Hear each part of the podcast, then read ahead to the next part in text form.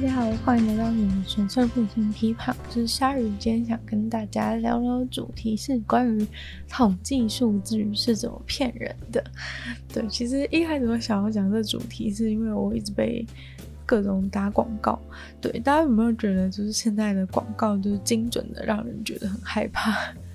虽然说我知道有一些是。因为他透过就是手机的那个麦克风，然后他会一直去听你平常在讲话，所以假如说你今天跟朋友在聊天的时候，然后一直提到某个。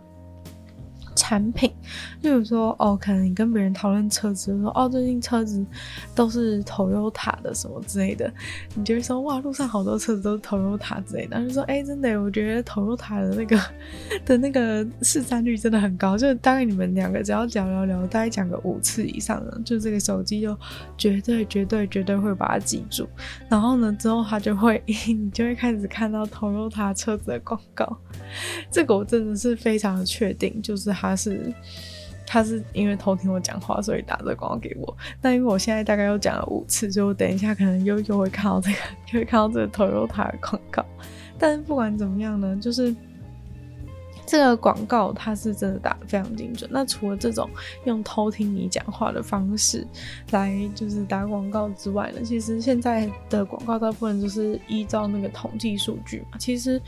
演算法的话也是大数据，它就是利用就是去了解每个使用者的观看习惯，然后统计出来之后，它就会去知道说怎样的使用者会会想要越想要看哪样的影片。对，所以他就可以用这种方式去找到你喜欢的、你喜欢的影片，然后推荐给你，或者是可能你会喜欢的商品，然后推荐给你这种感觉。虽然说，我记得就是在很早期的时候，就是在我还很小的时候，我是对于这种就是猜你喜欢，然后的这种演算法功能是感到非常喜欢的。对，因为我觉得就是很聪明。然后我小时候也很喜欢那种。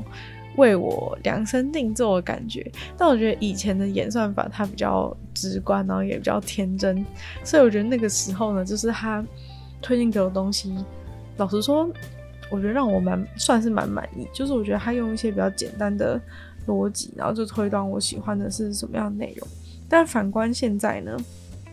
就是在各种商业利益的操作之下，就演算法越来越。不会推荐给你想要的东西，对，所以这个事情也是非常神奇。但是虽然他推荐给你不是你想要的东西，并不是他，我觉得并不是他们，呃，并不是他们的能力不足或是技术不好，而是他们故意这样。对，就是我，我不，我不相信，就是他是因为就是现在反而没办法做的像以前那么好等等的原因，所以导致现在没有办法推荐给你你你真正想要的东西，而是因为一些商业利益还有广告投放者的这个跟跟可能 Google 啊之类的一些关系，所以才导致。就是他推荐给你的，并不是你真的想要，因为我觉得其实，在网络世界这个部分有一个很大的改变，就是在于说，以前的时候，他是为了想要就是取悦使用者，就是以前是他是以使用者比较以使用者为核心，想要取悦使用者，所以他就会真的以使用者考量去思考。但是现在的话，其实基本上你在网络上使用任何服务，基本上都是以广告商的利益为最大目标。所以说，你真正喜欢什么这件事情，对于 Google 来说，其实已经没有那么重要。重要的是，它可以赚到多少钱，它可以从广告商的手上拿到多少钱，才是 最终对他们来说最重要的事情。所以你可能就。很多人都开始抱怨说，在 YouTube 上啊，再也看不到自己真正想看的东西，不知道什么都推荐一些有的没的。那其实有可能是因为，就是他推荐给你的那些影片里面的广告是可以让他获得最大收益，所以说他就会选择给你看那些影片，然后他就可以从那些影片赚到钱，而不是推荐给你你真正想看的影片，但是他可能赚不到什么钱的影片。这样大家应该可以大致上理解。那总之，投放广告啊，这些事情是非常非常非常非常神奇的。就是对于就是使用者，就是被打广告的人，你会觉得那像魔法一样，但它其实背后就是都是这些我们今天要讲的统计数据嘛。那在一个非常知名的一个美国的案例，就是美国的超市，一家很有名的超市叫 Target，大家可能都有所听闻。那这家超市呢，他们就有利用就是统计数据，就是他们可以去预测，就是这个消费者他是不是怀孕的状况。当然了，这个当然是有牵涉到一些。不太好的事情，像是隐私权，就是你怎么可以利用？就是应该说，消费者没有利，没有同意你去利用他的消费记录来去做这一些统计的演算法的事情。但是，总之他们就是做了，就是当然他们后来是有面临，就是。会就是有面临就是打一些官司，就是因为违反就是就是使用这些人的资料的问题。但是呢，不管怎么样，他们这个确实是做出了一个很很厉害的成果，就是他们透过去分析这些消费者的使用的消费记录，他们就可以去判断出哪一个消费者他最近怀孕了。对，因为他们发现呢，就是如果是。可能怀孕的人，他可能就是在近期之内会突然开始买很多就是保健品，会突然开始在意起自己的健康。当然，这个也是会有误判的时候啊。也许他就突然看了很多网络上的影片，然后决定要改变自己的改变自己的作息，改变自己的那个生活习惯也有可能。但是，呃，有可能是因为。就是在准备怀孕，就是在孕期的时候，你会想要买的一些保健品，或是都是一些比较相对特定，就可能跟你一般想要单纯的改变生活习惯是不太一样。所以，总之，他们可以从你买的东西里面去分析出你这个人是不是怀孕的。对，当然，如果你自己都不知道自己怀孕的话，应该他应该是没有办法知道。但是，假设你是自己知道自己怀孕情况下，你的消费习惯有所改变，那这个超市它就能够发现。哎，你这个人怪怪的哦，最近怪怪的哦，这样子的情况。所以他就可以发现你是不是怀孕。那这件事情呢，其实是预测非常精准。就是当他知道说你这个消费者是怀孕之后，他可以干嘛？就是他为什么需要？他为什么想要这个数据？他当然就是希望说，就是因为他知道你怀孕，所以他可能就可以大概，就你可能从什么时候开始做这件事，他可能推测，那你可能预产期是大概可能七个月，因为通常一般人可能就两三个月才知道自己怀孕嘛。那你可能就。可能就大概七八个月之后，这个小孩就会出生。那他们这个超市就是非常聪明，他就是在就当然在你孕期的时候，他会给你推荐更多的，给你推荐更多的个人化，就是这些保健补给的东西。那等到你真的小孩快要出生的时候，他就他就会开始给你一些那种尿布的尿布奶粉的那种打折折扣券，或者是呢，就是他就是会个人化。个人化这个东西，然后就是会推荐给你说，哎、要不要买这个？要不要买这个？这样感觉，对。但是，呃，如果你直接就是因为其实他们这个是偷偷盗用人家资料嘛，但一般来说，其实有的时候他如果真的完全知道你。的状况的时候，你通常会觉得很可怕，对不对？就是你会觉得说，哎、我又没有跟你讲，为什么你知道？就是消费者会有这样子的心态是很正常嘛。就是没有人想要被别人被超市知道自己怀孕的事情，就是很怪，很怪，大家会觉得就是毛毛的，然后觉得很不舒服的感觉。所以说，他当然不会直接就是说，哎、你的预产期到了，他直接把这个把这个尿布折扣直接打在你的脸上，不至于是这样。但是他可能就会寄一些。那种就是他会，他很聪明的点是，他会把它就是混杂在其他无关的产品当中，例如说可能旁边就放个 PS Five 或是其他蔬果的，对，但是他这当中呢，一定会有几样就是都是跟这个都是跟这个婴儿有关系的，但是你就你就不会发现，你就觉得哦，应该是刚好吧，所以我觉得他这个真的超聪明，就是他。他利用这个鱼目混珠的方式，就是他起早知道你怀孕，但是他为了不让你感到不舒服，所以就是假让你觉得说是凑巧，说哇，怎么运气那么好，怎么运气那么好，我刚好小孩要出生，这个尿布就打折了，这种感觉，但他其实就是故意的，然后。所以很多人就是都都被这个套路，但是都没有，但是都没有发现，因为他可能旁边就有其他不跟你不相关的东西的折扣，你就不会，你就会不以为意。所以其实人类真的蛮好骗的，人类真的好骗，就你就这样就觉得哇，就是这超市的这个折扣券来的真是时候，但其实这个一切都是被人家算计好的。那其实就有就是在有有了这个有了这个系统之后，其实就发生了一件事情，就是有一个有一个那个明尼苏达州的的。爸爸就是非常生气跑去那个超市，然后他就跟对那个超市的经理发表说什么：“哎、你们超市到底是怎么样？就是为什么你们是想要怂恿我女儿怀孕嘛？就是他有一个女儿才高中生吧，在高中生的女儿，然后结果他他家就开他家就收到很多那个超市的。”很多那个超市的的那个折扣券，就像我刚刚讲的，就是可能就是跟他推销推销一些尿布或者什么奶粉之类内容，然后他爸觉得超火大，就觉得说，哎、你们是怎样？就我女儿才高中，然后你们一直记这个，你们一直记这个有的没的，就是是想要劝她，是想要让她怀孕还是怎样？但是你知道这个演算法的东西根本就不是那个。不是那个超市经理在管事情，但是超市经理当然就觉得很傻眼，想说他发生什么事，然后就觉得哦好，但是不管怎么样，先道歉再说。所以超市经理当然就先道歉，但反正他就他就不管他，他就先道歉了，就是说啊先生，希望你不要那么生气，什么这个应该不是故意的，什么之类的。但结果后来呢，就是。后来超市经理就是又再打电话去，就是关心这个，关心这个爸爸，就是想要跟他讨，想要跟他讲其他事情的时候呢，这个爸爸的态度就突然转变，就是过了一个礼拜之后，这爸爸的态度就突然转变。那大家讲到这里，大家应该也差不多猜到发生什么事吧？就是其实是因为他女儿真的怀孕，就他这个高中生的女儿其实是真正真的怀孕了，所以超市才会开始。推才会开始推那些东西给他，对，但是呢，他爸爸不知，他爸爸在那个时间点不知道，所以说他爸就觉得很生气，想说是怎样，这个超市想要想要想要害我女儿嘛？但是结果其实是他女儿是已经怀孕的，所以超市才会寄那些东西给他。对，所以说后来他爸就是接到那个经理电话的时候，其实就觉得很就是有一种很不好意思，甚至觉得有点丢脸的。的感觉，就说啊，没关系，就是就是我我其实也有一些事情是我没有掌握到的，就是有点微尴尬，对，因为就是怎么就在爸爸发现之前，就是超市就已经发现他女儿怀孕的事情，所以说你就可以从这一点看到这个统计数据是有多可怕的一件事情，就是这个跟你毫无相关的超市，竟然可以比他的爸爸。提前知道他女儿怀孕的事情，当然这个是因为他女儿确实是有在，就是确实是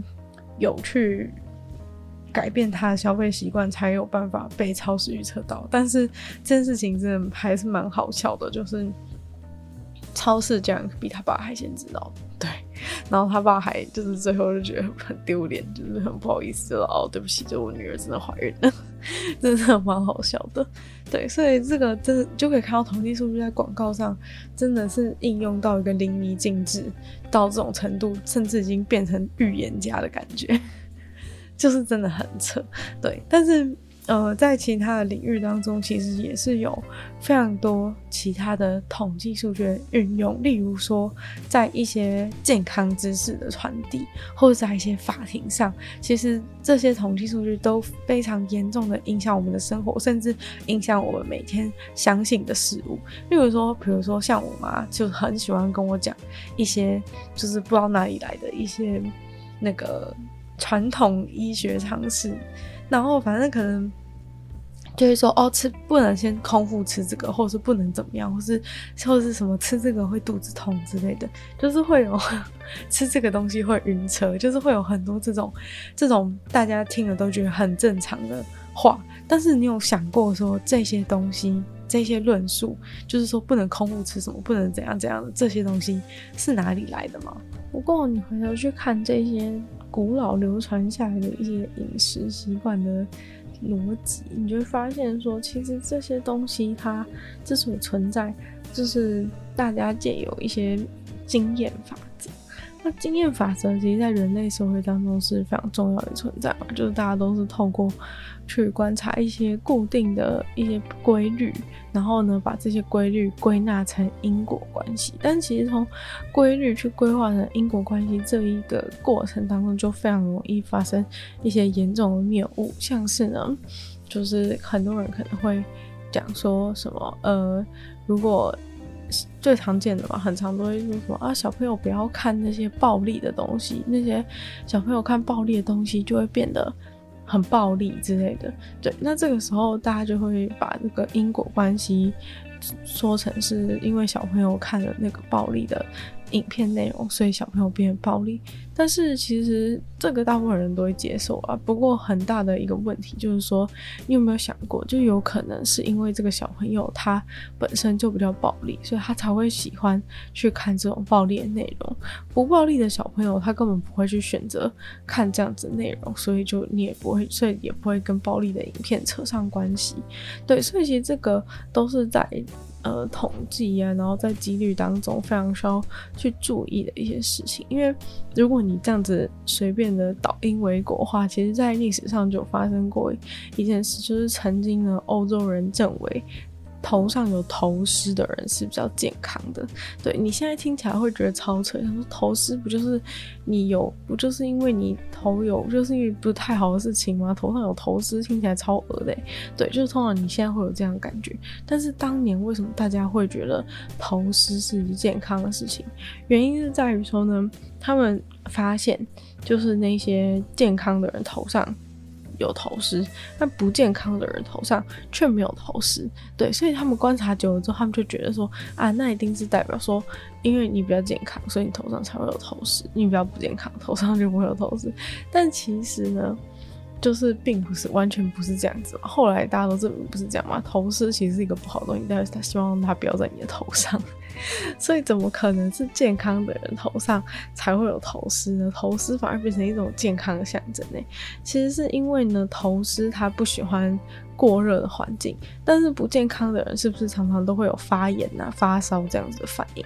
所以说，当不健康的人常常发烧、发炎的时候呢，这个头丝它就会马上转移，它就会离开这个阵地，因为头丝是把你的头当成他的家嘛，但是。因为头丝不喜欢这种过热的环境，所以说当你只要生病了，然后发烧了，这个人的头它变热了，那这个头丝就会想搬家，就会搬去其他地方。所以说呢，头丝都只会住在健康的人头上的原因，是因为，嗯，那些比较不常发烧的健康的人的头是对于头虱来说是一个最好的居住地方。但是你说头虱代表健康吗？其实并不是，就是只是因为。只是因为就是头虱不喜欢发烧的人的头，所以才会导致不健康的人的头上都没有头虱。对，所以你看统计几率这种规律的事情，其实根本就很难说。你现在还有办法轻易的相信一些就是说什么早上起来不能空腹吃水果的一些一些说法，或是你现在开始会怀疑你身边所有每个你原本相信的事情。那再讲一个很经典的案例，就是。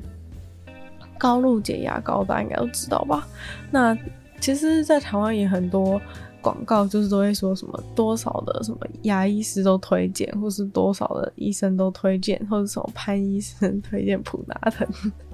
之类的一些东西。那我现在讲这个高露洁案例是发生在英国。对，那在英国呢，当时就是高露洁推出一个广告，就是他就说百分之八十的牙医师。都推荐高露洁，对，那你就会觉得，你消费者听到是不是觉得哇，听起来超赞的，就是 有百分之八十的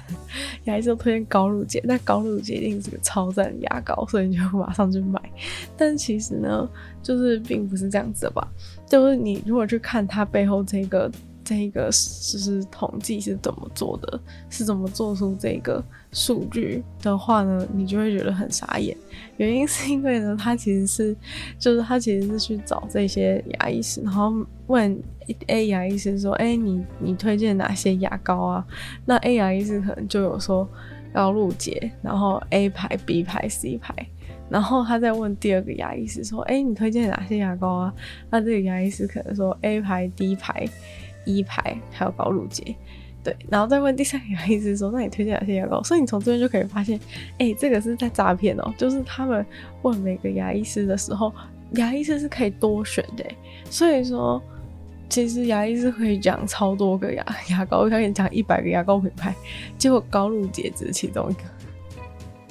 但是只要这个牙医师有讲到高露洁，那他就会被列为百分之八十的有推荐高露，就是百分之八十都推荐高露洁的牙医师。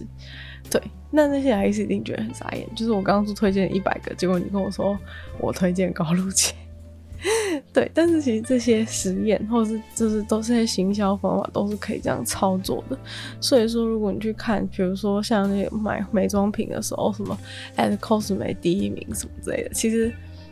很多其实都有类似状况，或是有一些买榜的状况。对，反正就是它这个数据其实完全不是假的。高露洁这个案例里面。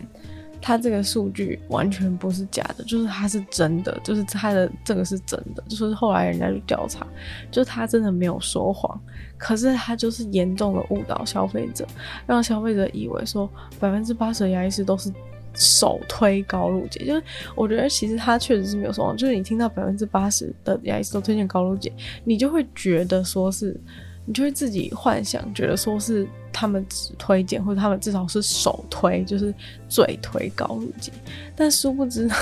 是他，他是可能他可以讲一百个牙膏品牌，而高露洁其中一个。那其他的，就是代表说，其实有二十趴的牙医师是完全不完全不推荐高露洁。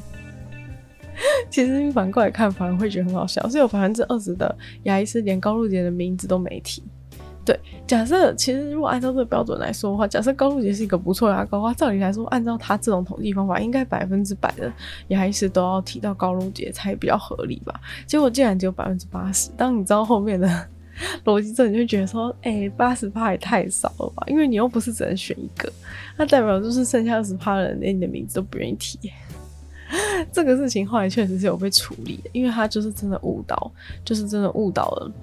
很多大众，虽然说他是没有真正的欺骗，所以就是这就是这个统计统计资料最可怕一件事情，就是他可以在完全没有说谎的情况下，严重的误导你。其实我看来看去就觉得，其实统计比起数学，它我觉得它更像历史，就是它有一个原本的。就很像历史有一个原本的史料，但是你要怎么去解释它呢？是另外一回事。就很像发生的某个战争，但是有一些人就会把某些事情叙述的像某些人叙述的像英雄，例如说像最有名的就是那个嘛，就是就是《三国志》《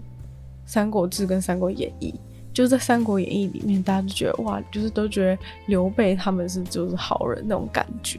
但其实事实上，历史上根本就没有什么所谓的好人跟坏人，只有成王败寇，就是赢的人跟输的人。就是事实上是只有打赢或是打输，但是故事里面就可以把它写的像是有人是英雄，有人是狗熊这种感觉。但其实就是跟这个统计资料是很类似的感觉，你不觉得吗？就是这种就是在玩一些文字游戏，然后还有。透过用不同的方式去统计啊，或是像有一些也是很厉害，就是说，比如说一些候选人他想要去。去操控民调，但是他如果知道说，哎、就是三十，如果他按照年龄层去统计说，哎、几岁到几岁的人就是对我的支持率，几岁到几岁人对我支持率是如何？但假如说呢，三十几岁的人都非常痛恨他这个候选人，那他有一个很简单的做法，就是你说，哎、欸，但这样我要怎么把这些人人在数据中藏起来呢？其实这也是有很简单、很非常简单的方法就可以做到。其实他只需要把三十几岁的人切开，例如说原本。三十的，比如说三十到三十九的人都非常痛恨他。那如果他把这个数据用十岁为单位做出来的话，他就可以，大家就可以看到三十到三十九岁的人是极度的痛恨他，就是非常不支持。那他的这个表格是不是看起来图表看起来就不好看？那这个时候他做一个很聪明的事情，就是呢，他就可以。他就可以把这个三十到三十九岁的人从中间切一半。那假如说呢，我是统计，就是如果是把二十五到三十五，然后三十六再到四十五之类的这样再去区分的话，那三十几岁这些痛恨我的人，是不是就平均的被分到了前后两组？那当他们平均分到前后两组，只要二十到二十五的人，就是。只要二十五到三二十五到三十之间的人，就是有比较支持他，然后呃四十到四十五的人又比较支持他，那他就可以把这个三十到三十九的这些人对他恨意给平均掉。那在图表上看起来的话，哎，整体上大家都是非常支持他的。对，所以说这个真的是，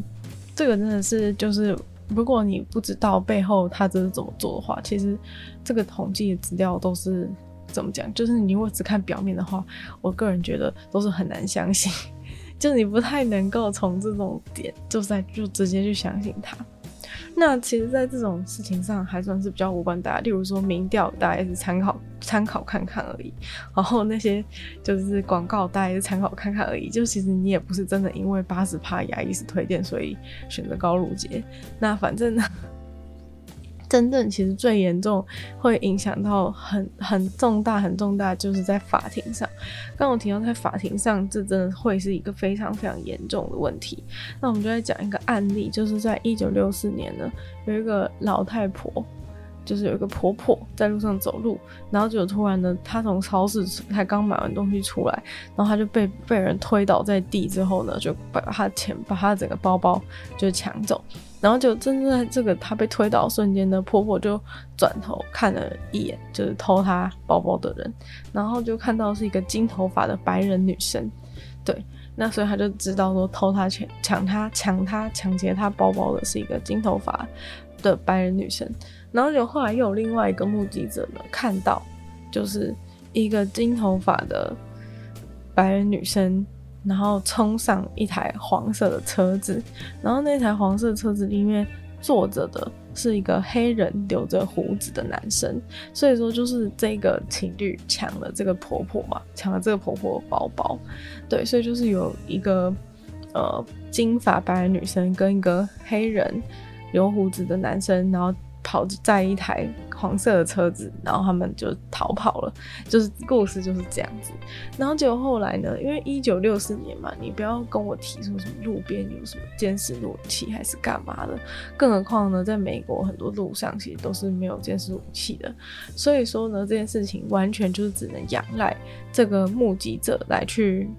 评断，就是说到底是不是有罪。因为很快的呢，警察就抓到了一对夫一对就是。couple，然后真的呢是有一个黄，就有个金头发白人女生跟一个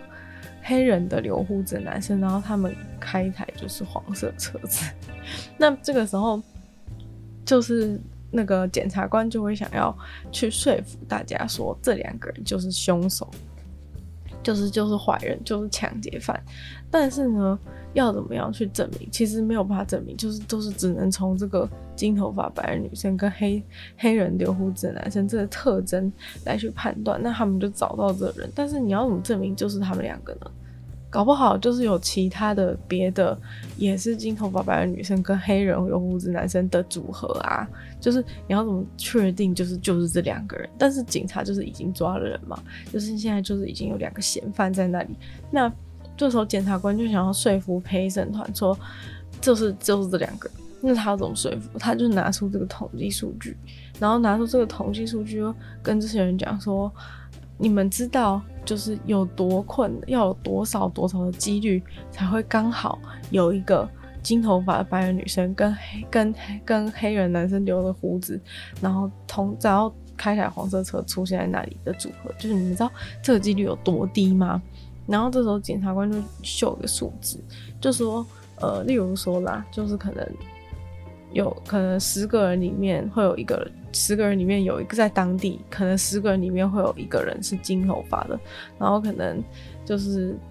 就是他就是算每一个几率吧，或者说有多少，比如说一百个人就有一个人是黑人男生，然后一然后一百个一千个人就一百个人就有一个人留胡子，然后可能十个人当中就有一个人是白人女生，就是这种感觉。他就把这些全部列出来嘛，然后他们又刚好是一个情侣，然后开一个黄色车，然后把这些几率呢全部都乘在一起之后，他就给了一个数字说，就是这两个人这两个人的这个组合是。一千两百万分之一的几率，才有这一对金头发的白人女生跟黑人男生留着胡子的这个组合出现在那边，是一千两百万分之一的几率。那你如果是陪审团，你在那边听到这一段，你是不是就觉得是哇，那感觉几率真的很低耶？感觉真的不太可能是别人呢？感觉就是他们两个诶，那你是不是就投下了有罪的票？你就会找他们定定了他们有罪，对，没错，就是因为这样，就是因为陪审团都觉得哇，那一千两百万分之一，感觉真的是很低的几率诶，所以说他们两个就被定罪，就这两个人就因为一千两百万分之一的几率，就是因为这个统计的数据，而不是因为任何其他的证据，然后他们两个就被关进监狱了。那大家有觉得有什么不对吗？其实我是觉得，就算真的是一千两百万分之一，其实还是有可能是别人呐。原来这样就可以被定罪吗？让我对司法系统感到深深怀疑。我以为是要有就是真实的证据能够证明一定是他才可以。但反正就是这样啊，反正这两个人就是被这样定罪。然后呢，另外呢还有另外一个案例，另外一个案例就是有一个应该是在九零年代了，然后有一个有一个女人，然后她。生了小孩，就那个小孩才刚出生没多久，大概八个月，就因为不明原因，然后就死亡，就是医生鉴定完全没办法找到任何理由，就是他为什么会就是突然死掉，但他八个月还是 八个月的婴儿就死掉了，对，然后结果隔一年呢，就是这个离奇的事情又发生，你隔一年呢，就是这个女人又生了一个一个男婴，然后结果这个男婴又在八个月的时候离就是离奇死亡。然后这个时候呢，就是检察官就检察官就起诉了这一对夫妻，就说他们两个杀婴儿，就说这个婴儿怎么可能连续两个婴儿都一出生没多久就死掉？然后这两这对夫妻就直接被起诉，对。然后这个时候呢，又开始讨论一个几率的问题。因为完全没有任何其他的证据，所以说这时候检察官又端出了我们最厉害的统计数字来给陪审团参考。那这时候他就秀给大家看，说两个婴儿都在刚出生八个月的时候，连续两年都发生一模一样的事情，这个婴儿都是完全毫无原因的死亡。这个事情是非常非常的离奇，也非常非常少见的。所以呢，他算出了一个超级微乎其微的几率。然后就说服陪审团说，这基本上是不太可能，就是只有这么巧的事情，刚好两个婴儿都在出生八个月的时候，再隔一年的时间，然后就这样死掉。所以说这对夫妻一定是一个杀婴魔人，对。然后呢，就是因为这样子的关系，所以呢，陪审团就觉得说，嗯，好像有道理耶，就是不太可能，就是这个婴儿那么巧，就连续两年就这样都死在都死在他们家，就觉得很扯，所以说他们就给他给他定罪。然后，所以呢，这个这个女人呢，就是这个妈妈的部分，死了两个婴儿的妈妈就被判了无期徒刑，然后就被关进监狱里了。对，就是在没有任何其他证据的情况之下，她就因为这个微乎其微的几率被关进监狱监狱里面。但是她其实才被关了一两年就就被放出来，因为马上就翻案了，因为这其实是并不合理的。一件事情就是，虽然说这个几率是非常非常低，但是呢，其实很有可能是有其他的环境因素，例如说他们的家里可能有一些，家们家里房子里可能有一些环境因素等等的状况，导致这个婴儿就是不明原因的死。重点是，其实根本就没有办法证明说这对夫妻，尤其是这个妈妈，她是一个杀人凶手。但是不管怎么样，那个时候的媒体就是还是全部都大肆的报道，就是在讲说，哇，这个女的超可怕，杀婴魔人，然后就是把她就是。污名化的非常严重，就是疯狂的在指责他说他杀婴魔人好恐怖哦，就是怎么会有人这么狠啊之类的，就是很多新闻就是都不停的在进行这样子报道。然后这个女人也入狱了一两年，然后被放出来，但是呢，她被放出来之后呢，她完全就是她的生命完全没有好转，就是她出来之后就是整个。精神状况严重受到影响，因为其实他有可能就是你要想看，假设他不是杀人凶手的情况，就是他就已经死了两个小孩，然后呢还被大家说是杀婴魔人，就是他就已经很难过，他自己两个小孩死掉，然后还被说杀婴魔人，然后还被关进监狱，对，然后反正就非常惨烈，所以他出来之后呢，就是精神状况非常不佳，然后就一直在喝酒。过量的饮酒当中度过他的生活，就没过几年之后，他就因为酒精中毒而死亡在家里。对，就是直接被打，直接被发现的时候，已经是已经是死在家里酒精中毒的状况。就是平常也很少出门，因为出门呢就会受到别人舆论的舆论的一些批评，非常可怕。对，所以呢，又是一个因为几率统计数字而死的女人，而且她根本就没有做错任何事情。她完全没做错任何事情的情况之下，就就被这样子就被这样子弄死。但其实这个事情呢，大家就觉得很怪，就是说为什么，嗯，为什么在那么低的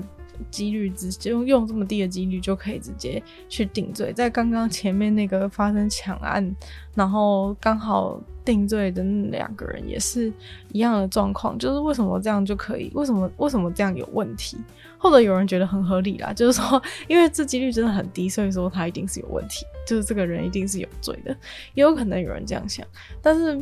呃，实际的状况到底是怎么样呢？用一个更简单的例子来举例。告诉大家为什么这个是一个非常大的谬误，就是假设呢，今天有一个窗帘，就是有一个窗帘挡住，然后后面跟你说，在这个窗帘后面呢，有一只四只脚的动物，那这个时候你可能就会猜说它是什么动物。那如果你猜中答案是狗的几率，你觉得是多少？就假设那个窗帘后面是一只狗，然后呢，他跟你讲提示。提示是有四只脚动物，那你这时候去猜，那全世界四只脚动物那么多，就是可能有可能有有猫啊，或者是什么大象啊、长颈鹿啊，就是所有的动物都是很多动物都是四只脚啊。所以说，其实你要从这么多的动物当中猜中这只动物，它刚好是一只狗的几率，其实是非常低的嘛。有可能动物非常多，就可能是几千分之一的几率，答案就是这个窗帘后面的动物是一只狗。所以说，你就觉得说这哇超低的几率，这这是狗，这这后窗帘后窗帘后面的动物是一只狗。但是假如说今天把前提反过来的话，其实一切都会变得不一样。可是大部分的普通人都会觉得，就是当前提对调的时候，情况是一样。所以它这个其实是一个偷换。就是一个偷换前提的方式来来骗你去相信这个数据，对，因为其实你把这个把这个狗的狗在窗帘后面的状况把它反过来的话，你就会觉得非常的扯。因为呢，假设今天窗帘后面就跟你讲说窗帘后面放的是一只狗，那你觉得它有四只脚的几率是多少？应该是非常非常高的，因为呢，大部分的狗都有四只脚，除非它是就是畸形的狗，或者是它是被车撞到的狗，对，就是除非它是有受伤或者残障的狗，大部分的狗都是有四只脚。所以，如果你今天已经知道窗帘后面是一只狗的话，那它四只脚的几率其实是非常高的。但是，如果是用一开始的问法，就是说。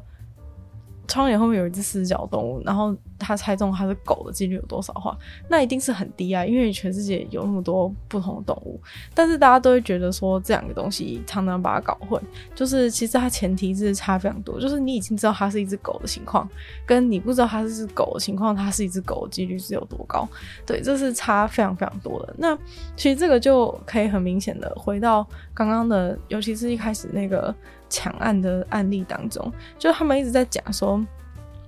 大家应该回想起来，就是刚刚一直在讲说，就是这个抢案发生的时候，看到一个金头发的白人女生跟留胡子的黑人男生这个组合，他们一直在讲说，就是这个组合的在说，在总可能在整个美国或是整个这个州里面的出现的几率是有多低，就是确实是。确实是你刚好要找到一个金头发白人女生跟跟留胡子的黑人男生在一起的这个这个组合，可能是一个一千两百万分之一的几率。但是假设呢，今天就是你已经知道，就是跟那个狗的状况是一样嘛，就是你已经知道它是一只狗了，就是你已经知道。前提是，就是有一旦已经有看到，就是犯人就是一个金头发的白人女生跟一个留胡子的黑人男生这样子的一个组合的话，那你应该是在这个州里面去找到，假设假设就是在这个附近，就是有找到十对，就是都是符合这个都是符合这个条件的情侣好了，那其实。你抓到的这一对有罪的几率其实是只有十分之一，就是其实是非常，所以其实是其实是非常高的，就是也有可能就是是另外九对，就是并不是大家讲的，就是一千两百万分之一这个数字，不知道就是讲到这边可不可以理解？就是它是它是一个前提，就是它前提就已经先知道他们是。就是他们是怎样的外貌的叙述了，所以说你应该是去看说，在这些符合这些外貌条件当中的这些组数里面，就是是几分之几的几率，而不是去看在总人口当中到底有多少可能性是刚好有一个金头发白人女生跟留胡子的黑人女生是一对情侣的几率。对，就是这个是完全不合理，因为毕竟今天。就是不是说你没有看到，不是说你不知道他的长相或者什么才去猜，是你已经知道他的长相了，然后呢才然后才去才去分析说到底是到底是他就是这一对这这两个人现在在法庭上这两个人他们是他们是犯人的几率是有多高，所以这件事情也是完全不合理的。但是大家就 因为听了这个一千两百万分之一，就觉得说哈这几率也太低了嘛，那一定就是他们了，就是只是因为这样的心态，所以说就。有人就有人被冤狱，所以说这个真的是很多时候就是可能为了定罪，就是他们会想尽办法。像这个检察官，他可能就请了一个数学家，然后就是帮他们算了这个数字。然后叫他，然后就拿这个东西来呈现出来，但是这个真的是非常不合理的事情。就是你从其实从一开始，其实你就可以隐约感觉到哪里不太对劲的点，就是在于说，就算真的是一千两百万分之一好了，就是难道就不可能有另外一个一千两百万分之一吗？其实刚刚讲说，假设这个假设这个城市里有十对这样子的情侣好了，但是其实这每一对情侣确实都是一千两百万分之一的几率出现的情侣，但是确实是有这十对，所以其实在这十对当中。他们只是十分之一，只是十分之一，有可能是他们而已。所以感觉这个真的是大家在日常生活中要非常非常小心。就是当别人跟你讲一件事情的时候，跟你讲说这个是几分之几的几率的时候，你就要要去想一下，说到底它的它的前提到底有没有放对？对，要不然你就会跟刚刚那个情况一样落入落入同样的一个陷阱。虽然说可能你日常生活中的事情没有那么严重，但是其实如果你能够就是。懂得这些，懂得这些，不要被这些几率骗坏。你在生活中一定是可以为你自己做出更好的选择，然后也更不容易被一些假资讯给欺骗的。对，因为其实真的就连就是可能新闻媒体当中也很常做的一些，很常会有一些就是这类似的小手段，就算不是用这种前提的方式，它一个最简单的常常出现的方式就是他们去更改就是歪走的数字，就是很常不是都会看到那种柱状的。柱状的图表嘛，那那个柱状图表就可以显示出两边的差距嘛。但是其实当你把 Y 轴的，就是 Y 轴的底线，就是 Y 轴的最下面不是零的时候，你就会看起来觉得。两个柱子的高度差非常多，但是其实如果它下面是零，它是从零开始算的话，其实根本就不会差那么多。所以说这种真的都是你在你随便去媒体的那种媒体的图表上面随便一个截图，其实都可以看到有超级多的柱状图，它的下面都不是，它的最下面都不是从零开始算，就是为了它为了让你看起来觉得说两个柱子看起来差超多的，所以说。他就会把下面的数字可能从三十几开始，从四十几开始算，然后甚至他一格的级距只有一，那这样子其实在只要差二或三的情况之下，它两个柱子看起来就会差非常多。那通常很多时候就会用这种方法，就是其实统计数据真的很长，就是被这些，反正你只要有心，就是你就可以把它往你自己想要的方式去诠释嘛。你想要它，你想要它今天是怎么样，同样的一个资料就可以解释出。完全不一样的东西，所以就跟前面讲，就是跟史料很像。又跟史料很像，就今天发同样发生一件事情，你可以把一个人讲成是好人，也可以把另外一个人讲成是坏人，对，就是这个都是完全是操之在己的。所以真的，大家在看，就是别人帮你，虽然说大家很喜欢看懒人包或什么东西，但是这也是之前跟大家提过，说为什么懒人包是很危险的一件事情，就是因为这样，就是因为懒人包就是他感觉帮你做了，就是他感觉说好像帮你省了时间，但其实。我觉得是浪费了你更多时间，因为就是你看这懒人包之后，他是带有他自己的主观意识，然后去做他认为就是他去诠释这一些他觉得的资料，那他做出来的东西一定是他想传达给你的那个方向。所以其实你基本上看一个懒人包，你直接看他结论就好，因为反正 反正他中间的过程都不重要，他就是已经要告诉你他主观想要跟你表达是什么。如果你真的想要知道真相的话呢，你就是只能一定要去，首先你一定要去理解他这个统计资料。是怎么做的，你才能够知道说它的他的真，去看它真正的图标，会看它真正的一个曲线到底是如何，你才有办法知道说。它到底是怎么？它的这个东西到底是可不可信，或者说它的结论推导到底是不是合理的？对，所以在如果大家是想要打击在这个很困难打击假资讯的时代，我觉得多少保有一点意识。虽然说你可能没有那么多时间，就是整天在那边查东 查东查西，每个每个人跟你讲一个东西，你就觉得无法相信，然后在那边查东查西。但我觉得至少就是可能都要保持一个存疑的态度吧。就假如说你今天是一定要。已经要完全相信了的时候，就是可能再去检查一下，也许都会带给你有不同的一些看法。就是不然的话，你就会成为这些统计数据操作之下的一个。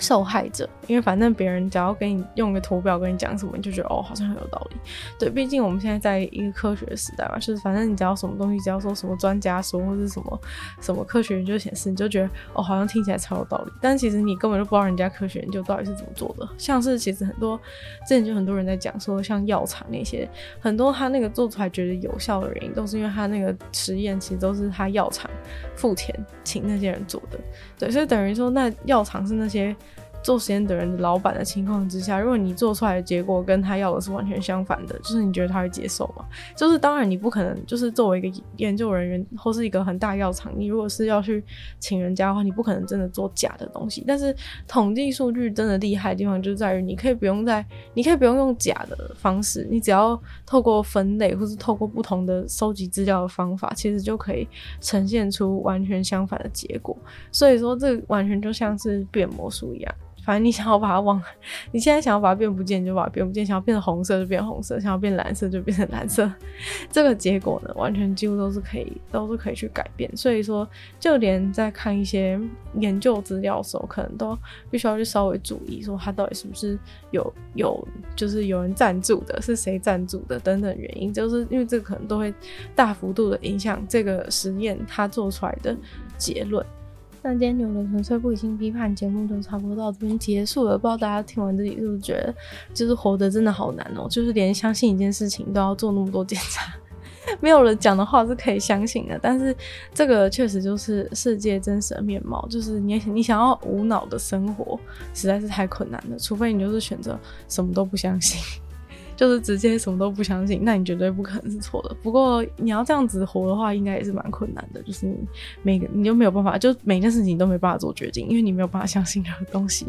这样的话也是会造成蛮大的困扰。那不管怎么样的话呢，我们就再次感谢今天赞助我会员大龄男子 James 毛黑牡丹还有 ZZ，就希望其他愿意支持在创作朋友下方找到 Patreon 的链接。那如果喜欢这期节目的话呢，记得多多分享出去，更多人知道我在播 Podcast，帮我留星星写下评论，对节目的成长很有帮助。那如果喜欢我的话呢，可以收听我的另外两个 podcast，其中一个是鲨鱼会在每周二四用十分钟的时间跟大家分享一些新闻新资讯，另外一个是听说动物会在每周五跟大家分享动物的知识。就希望你有纯粹不理性批判，就在每周三跟大家相见。那我们下次见喽，拜拜。